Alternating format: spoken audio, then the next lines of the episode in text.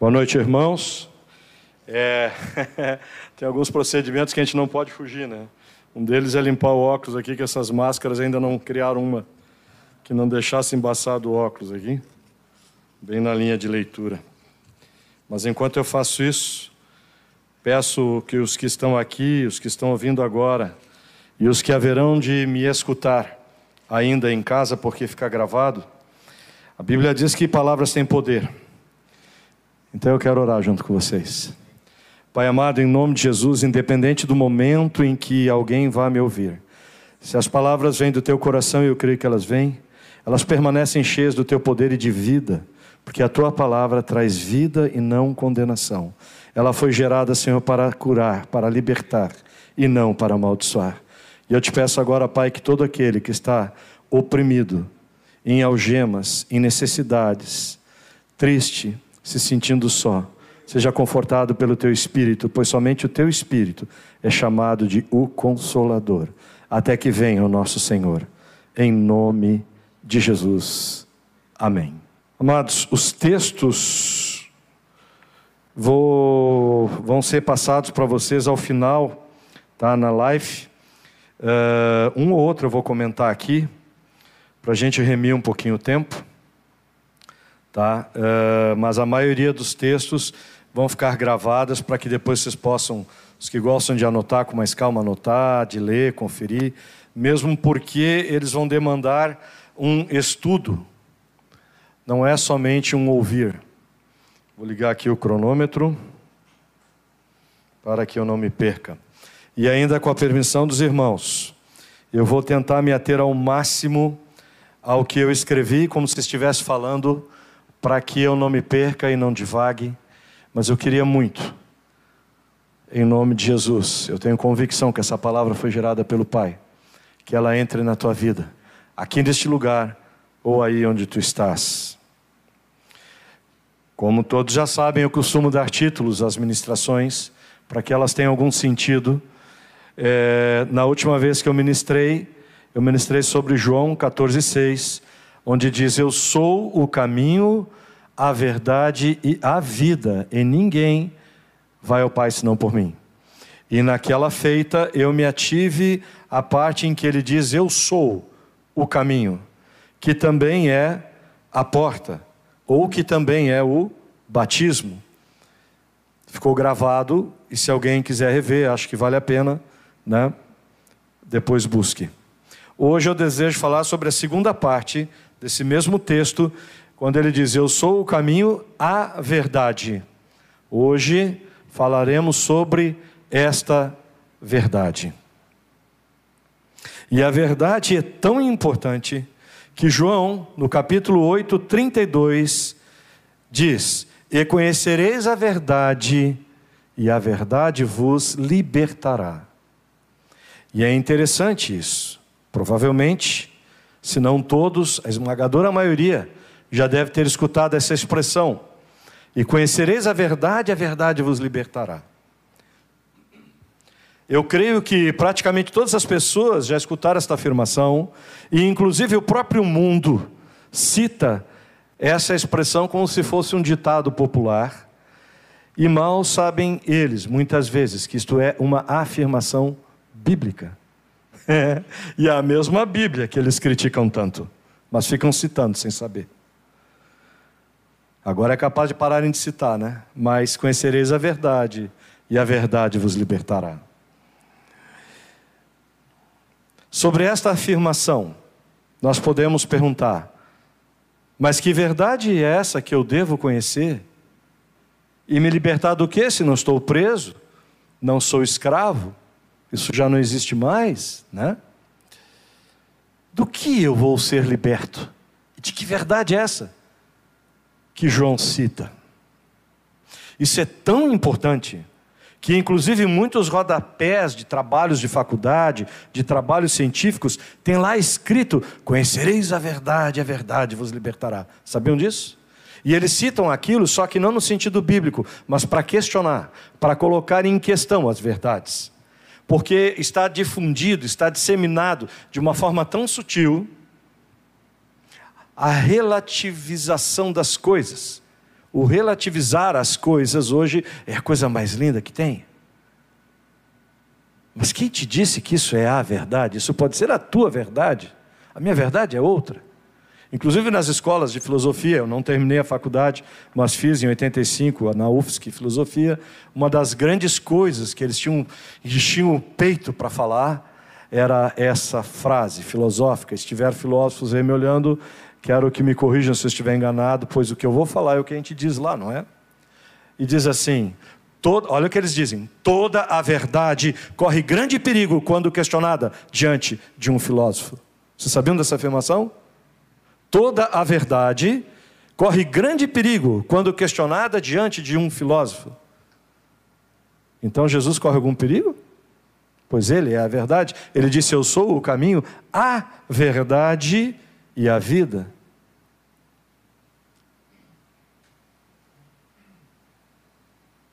Eles dizem que a humanidade está em constante evolução que começa a relativizar. A Bíblia ela foi escrita dentro de um contexto, de uma época, para uma cultura, naqueles dias de Hebreus, o Antigo Testamento. Tem gente que diz: não, o Antigo Testamento já foi. É melhor, porque senão o reflexo da careca atrapalha a filmagem, né? Produção, vamos melhorar a maquiagem. Mas é interessante, os filósofos, inclusive, dizem assim: o que era ontem já é diferente hoje, e não será igual ao dia de amanhã. A verdade, inclusive, ela é tão importante que foi e ainda é matéria de discussão no âmbito da filosofia, atravessando séculos, escrita em muitos livros e teses, porém a verdade continua sendo loucura para os gregos e absurdo aos gentios. Como está escrito, olha que texto maravilhoso. Aliás, todos são, mas tem alguns que parece que em certo momento te pegam mais, né? Olha que texto maravilhoso. 1 Coríntios 1, 18 a 25. Diz assim: o que eu vou ler agora está escrito lá. Quando eu terminar, vou dizer: ó, não é mais a Bíblia, agora sou eu. Mas a Bíblia diz lá, 1 Coríntios 1, 18 a 25: Pois a mensagem da cruz é loucura para os que estão perecendo, mas para nós que estamos sendo salvos, é o poder de Deus. Pois está escrito: Destruirei a sabedoria dos sábios e rejeitarei a inteligência dos inteligentes. Onde está o sábio? Onde está o erudito? Onde está o questionador desta era? Acaso não tornou Deus louca a sabedoria deste mundo? Visto que na sabedoria de Deus o mundo não o conheceu por meio de sabedoria humana, agradou a Deus salvar aqueles que creem por meio da loucura da pregação. Os judeus pedem sinais miraculosos e os gregos procuram sabedoria. Nós, porém, pregamos a Cristo crucificado, o qual de fato é escândalo para judeus e loucura para gentios. Mas para os que foram chamados, tanto judeus quanto gregos, Cristo é o poder de Deus e a sabedoria de Deus. Porque a loucura de Deus é mais sábia que a sabedoria humana, e a fraqueza de Deus é mais forte que a força do homem. Texto do Senhor. Agora eu. O conceito da verdade vem desafiando a humanidade por milhares de anos. Os filósofos da antiga Grécia debatiam a natureza da verdade eles discutiam se ela era real e absoluta ou relativa e ilusória. E alguns filósofos da atualidade, um que eu estudei bastante, Descartes, olha só que loucura. Ele alega que a verdade depende do momento e do ângulo em que eu estou na história. Então alguém está caminhando na rua, tropeça numa pedra e machuca o joelho. Essa é a verdade. Não viu a pedra, tropeçou, caiu, machucou o joelho. Aí ele diz: depende. Depende do momento em que eu estava olhando aquele ângulo e se estava de lá, de aqui, enfim. Como? Que depende. Tinha uma pedra, a pessoa não viu, outra pessoa caiu. Mas ele diz que depende. A verdade depende do momento em que tu estás, num certo momento, num certo fato e o ângulo que tu está vendo aquilo. Ou seja, ele diz que a tua verdade ela é meia, porque depende dos teus entendimentos e do teu foco de observação. Ou seja, então a morte de Cristo na cruz depende? O ressuscitar dele depende? O senhorio dele depende? Eu te faço uma pergunta, que é uma pergunta retórica, porque não sei como vocês me responderem, nem os que estão em casa. Quando que roubar deixou de ser errado? Quando que matar deixou de ser errado? Quando que mentir deixou de ser errado? Quando que adulterar deixou de ser errado? Quando que fazer o mal para o outro deixou de ser errado? Quando que a Bíblia deixou de ser verdadeira?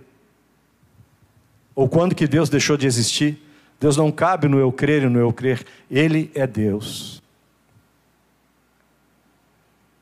Essas dúvidas filosóficas podem muito bem, inclusive, querem ver como elas influenciam e influenciavam?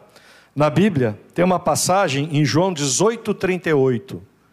João 18, 38 vai falar de um dos momentos do julgamento de Jesus lá perante Pilatos e começam a acusar Jesus de várias coisas e, Pilatos não encontra em Jesus nenhum nada para condená-lo. E Pilatos vira e diz assim: O que é a verdade? Vê se não está na tua Bíblia aí. Me corrija se eu peguei errado. Não é isso? Vanderlei, vi que sacudiu a cabeça. É isso aí que está escrito?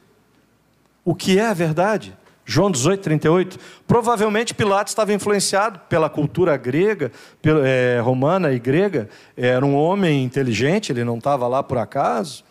E ele questiona. A verdade é que ele podia dizer: Não vejo pecado nesse homem, eu vou libertar ele, mas não teve coragem pelo que podia acontecer.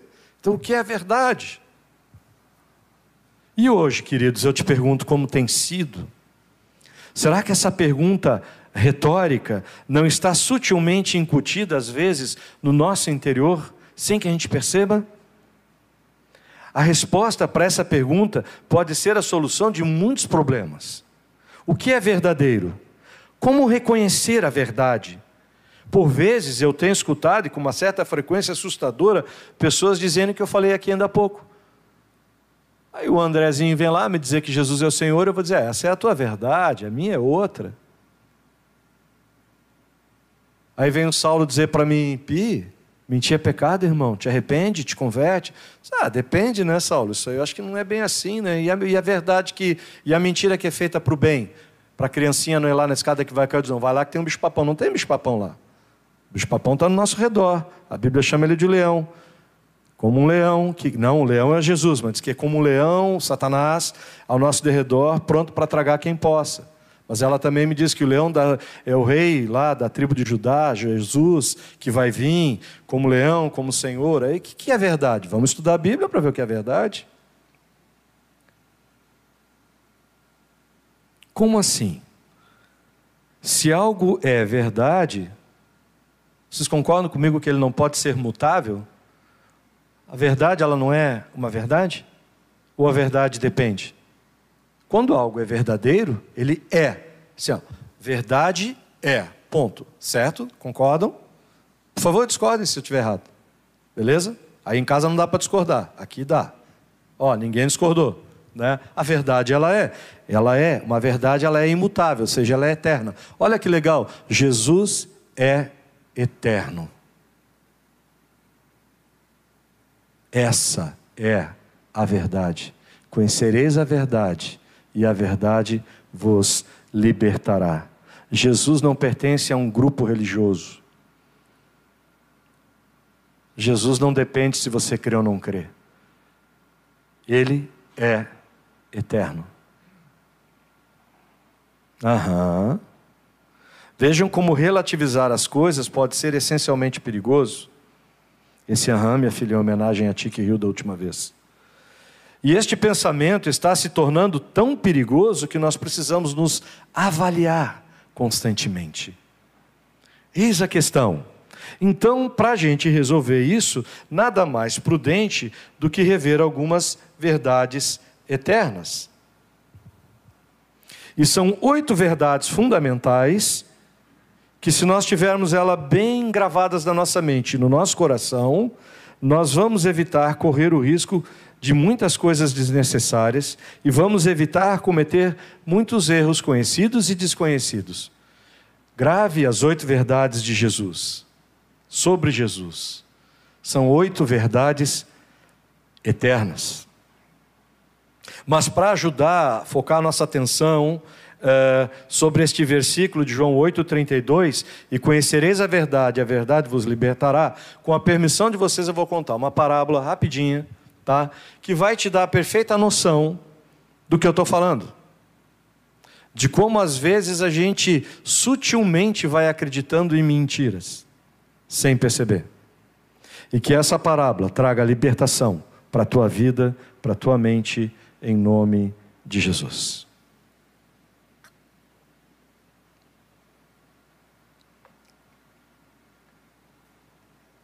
Eu creio que vocês já devem ter escutado falar sobre um quadro famosíssimo chamado Mona Lisa. Levanta a mão só para ter uma noção. Quem nunca, quem nunca ouviu falar no quadro de Mona Lisa não sabe do que eu estou falando. Ninguém levantou a mão. Mona Lisa é conhecida de muitas gerações, desde que ele foi pintado, né, por todos. E eu te pergunto se por acaso a Mona Lisa, aquela mulher pintada lá, é uma mulher bonita. Pelo menos estranha, né? Bonita eu não acho. Eu acho ela estranha. Mas é um quadro famosíssimo. Vocês sabiam que hoje, quando eu fiz a pesquisa, o quadro da Mona Lisa está valendo 2 bilhões e 500 mil reais? Vou repetir esse valor, é um absurdo. Ele vale 2 bilhões e 500 mil reais. Ele está exposto no Museu de Louvre, na França, tá? com bastante segurança em volta dele. Agora eu quero te propor a parábola. Certa noite, um ladrão muito habilidoso, dissimulado e sutil conseguiu invadir aquele paraíso e roubou a Mona Lisa. E fugiu com ela sem ninguém ver, sem ninguém saber. E a escondeu num quarto escuro e por lá esse quadro ficou por muitos, muitos, muitos anos. E um dia, este homem resolveu, este ladrão, resolveu pegar este quadro e vender por qualquer preço, para se desfazer daquilo. Ele não dava a mínima importância para aquele troço apesar dele valer 2 bilhões e 500 mil reais. Esse homem estava disposto a aceitar qualquer coisa. E então, num leilão, aquele quadro começou a ser oferecido e os lances começaram a correr. A correr, a correr, a correr, a correr. Não sei em que valor estava, mas de repente, o pintor daquele quadro, que é Leonardo da Vinci, ao saber que aquele quadro estava daquele jeito, entrou naquele ambiente e não negociou, não perguntou quanto que estava o lance, não fez nenhum caso de direito, mas ele simplesmente não considerou com usurpação ser o autor daquela obra. Ele se esvaziou do seu direito, aceitou as regras do momento e ofereceu tudo que ele tinha, oferecendo a própria vida dele. Sim, eu estou falando de Jesus e você. Você é a Mona Lisa. Leonardo da Vinci é Deus. E você foi roubado pelo diabo. Desde alguns aqui desde a infância, outros quando ainda estavam no útero, foram rejeitados. Foram amaldiçoados. Você cresceu muitas vezes até no colégio bullying, sofrendo ofensas. Infelizmente, alguns nasceram de pai e mãe brigados, desajustados, ouvindo ofensas. Tu não vai dar nada, tu não presta, não sei nem por que tu nasceu. As pessoas na volta, no trabalho, te machucando, te mentindo, te ofendendo.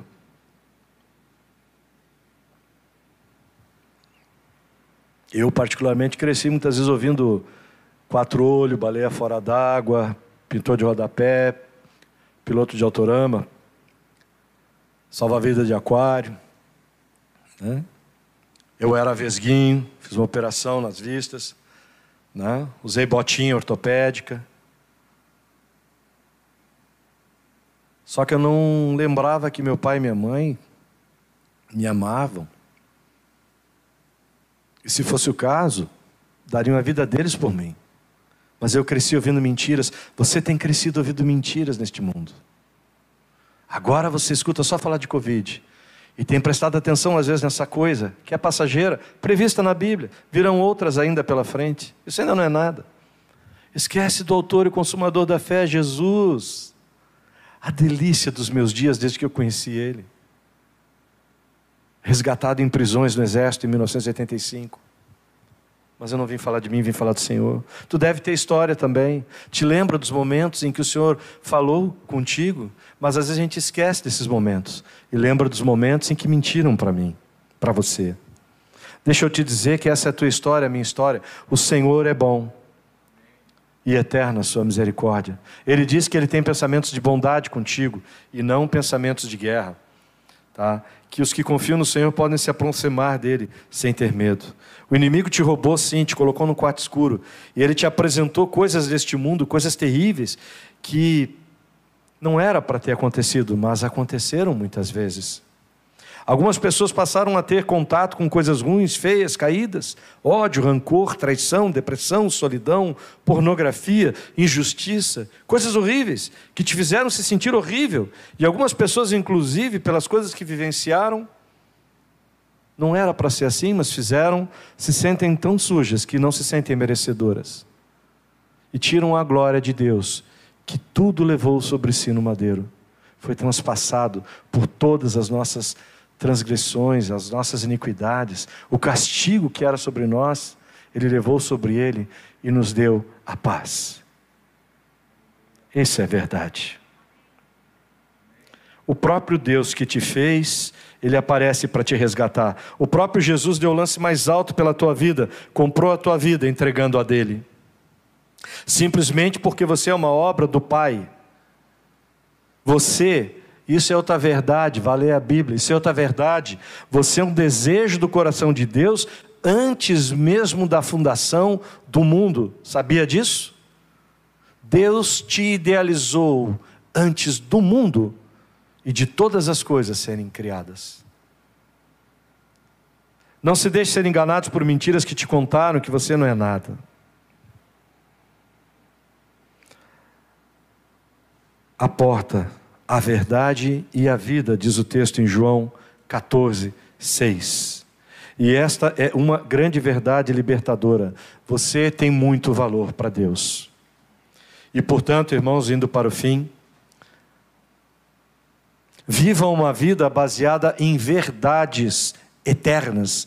Como eu disse, Jesus é eterno, e isto é a verdade, não é uma verdade, isto é a verdade que faz diferença entre a vida e a morte.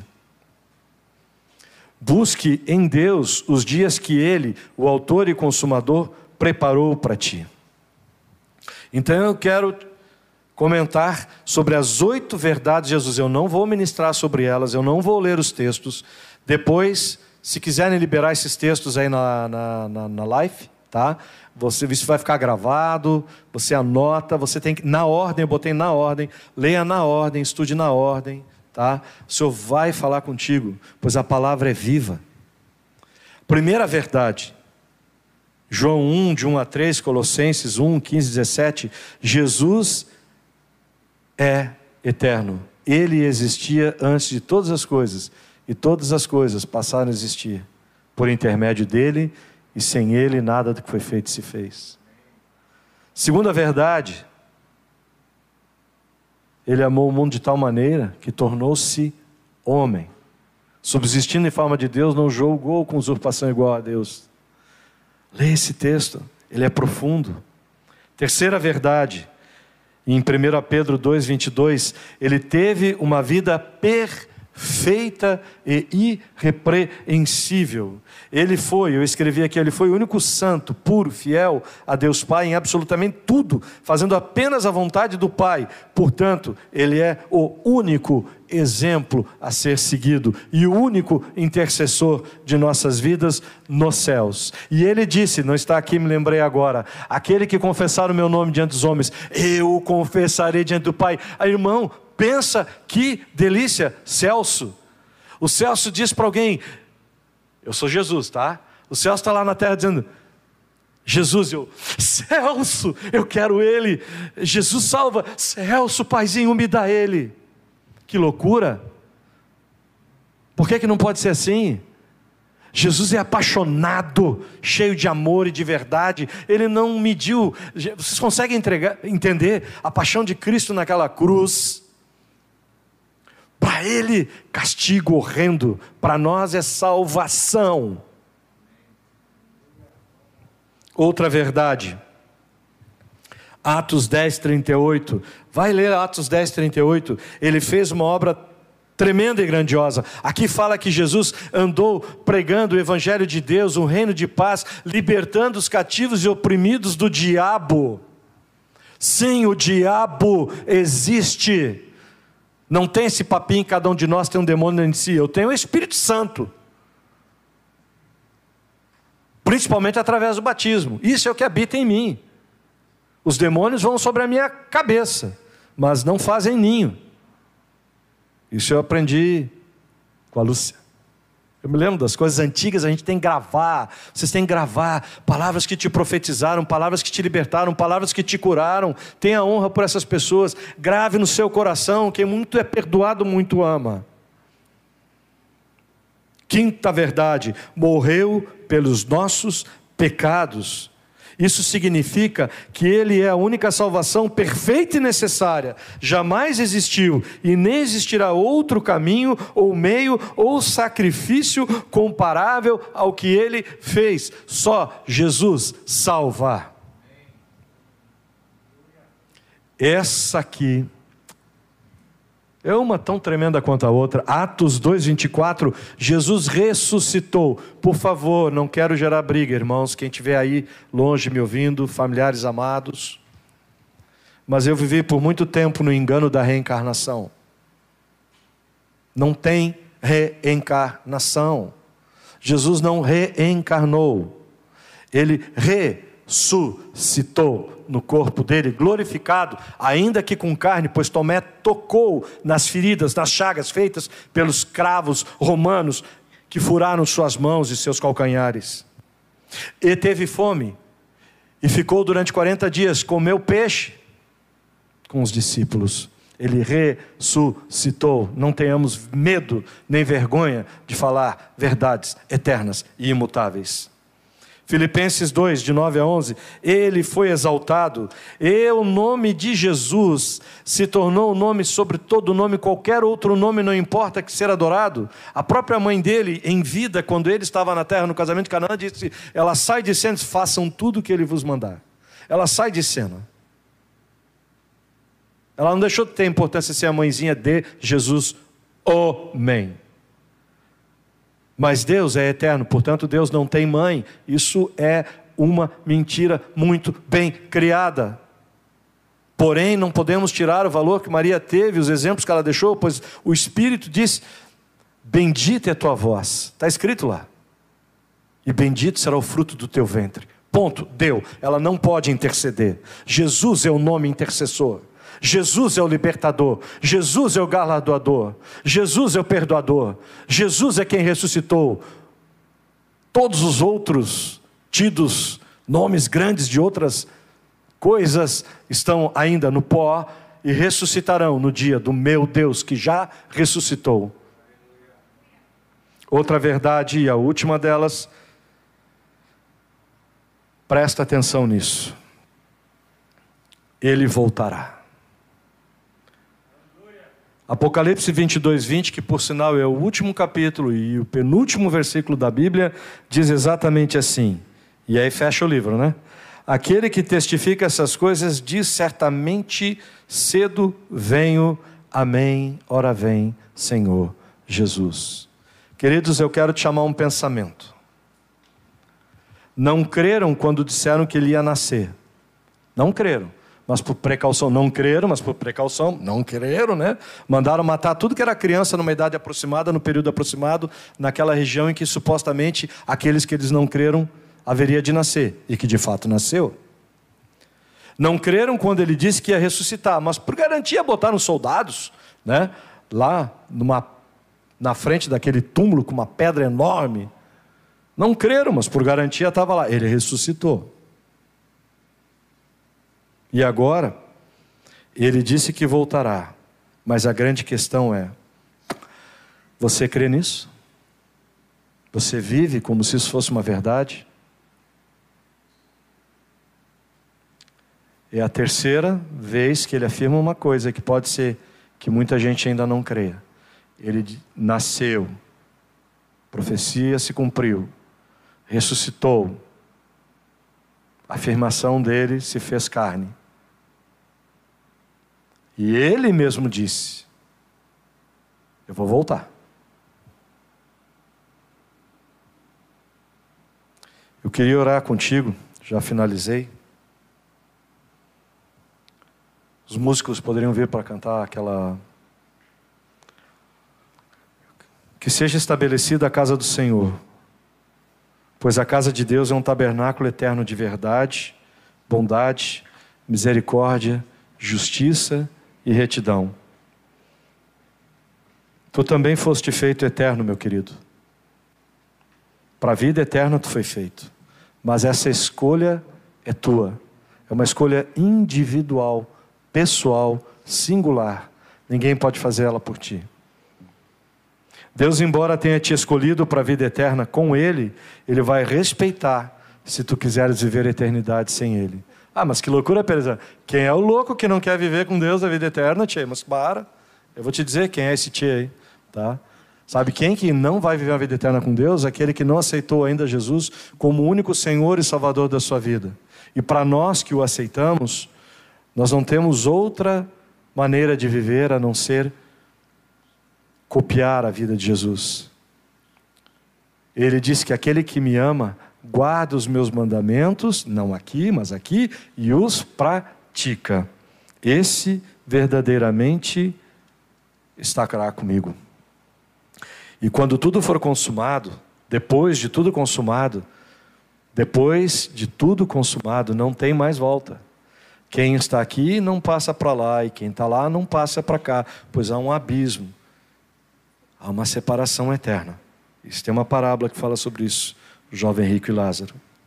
Acredite, queridos, a verdade é essa que eu finalizo.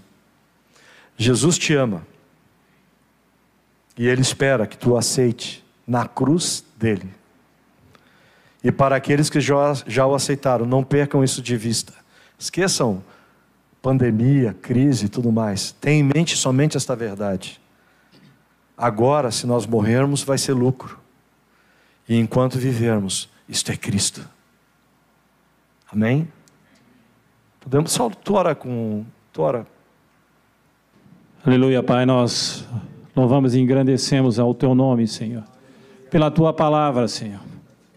Ó Deus, que a palavra que foi ministrada nessa noite, Senhor, possa frutificar em cada coração que ouviu, porque sabemos, Senhor, que Tu és a verdade, Senhor. Ó Deus, que habita em nós e que cada vida, Senhor, possa, ó Deus, com o coração rendido a Ti, reconhecer que Jesus Cristo é o Senhor.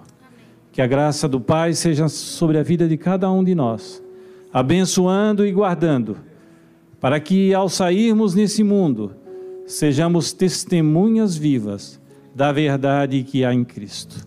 No nome de Jesus. Amém. Amém, queridos.